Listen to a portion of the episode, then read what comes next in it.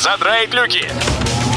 Программа «Путешествие с удовольствием» стартует через 3, 2, 1...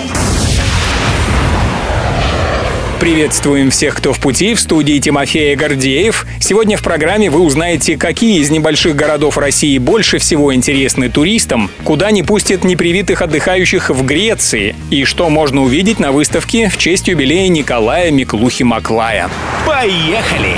Россияне стали чаще путешествовать по своим регионам, а также изучать соседние. Все большей популярностью пользуются поездки в небольшие города. Времени для таких прогулок надо немного, и едешь туда, где нет толп туристов. Это выяснил сервис One2Three, попросив своих клиентов.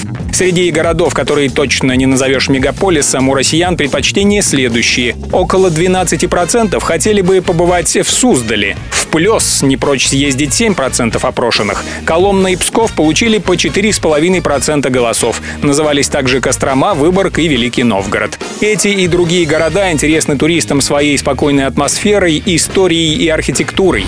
Правило есть правило. Греция хочет сдержать распространение коронавируса и успешно провести летний туристический сезон. Ради этого невакцинированным туристам запретили посещать людные места. Власти постановили не пускать таких отдыхающих в рестораны и бары, на дискотеки и в клубы, в театры и кинотеатры. Это правило касается и местных жителей без прививок. По сведениям Интерфакса, правила посещения уличных террас не такие строгие. Всех туристов пускают туда спокойно, не нужны ни сертификат вакцинации, ни тест. Это надо видеть. Все предметы из коллекции знаменитого путешественника Николая Миклухи-Маклая – ценнейшие артефакты отечественной этнографии. Из всякого отдаленного уголка планеты. А Николай Николаевич исколесил Юго-Восточную Азию, Австралию и Океанию, этнограф что-нибудь да привозил на родину. На прошлой неделе в Санкт-Петербурге открылась выставка, посвященная 175-летию Миклухи-Маклая. Здесь представлено около 100 предметов и полсотни иллюстраций. На выставке можно увидеть рисунки путешественника, которые он создавал для выступления в Императорском русском географическом обществе в 1886 году. Не менее интересна обширная подборка фотографий, на которых изображены туземцы. Выставка, проходящая в Кунсткамере, работает до ноября.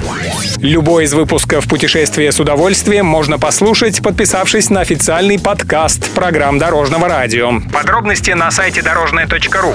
Дорожное радио вместе в пути. Программа «Путешествие с удовольствием». По будням в 14.30. Только на Дорожном радио.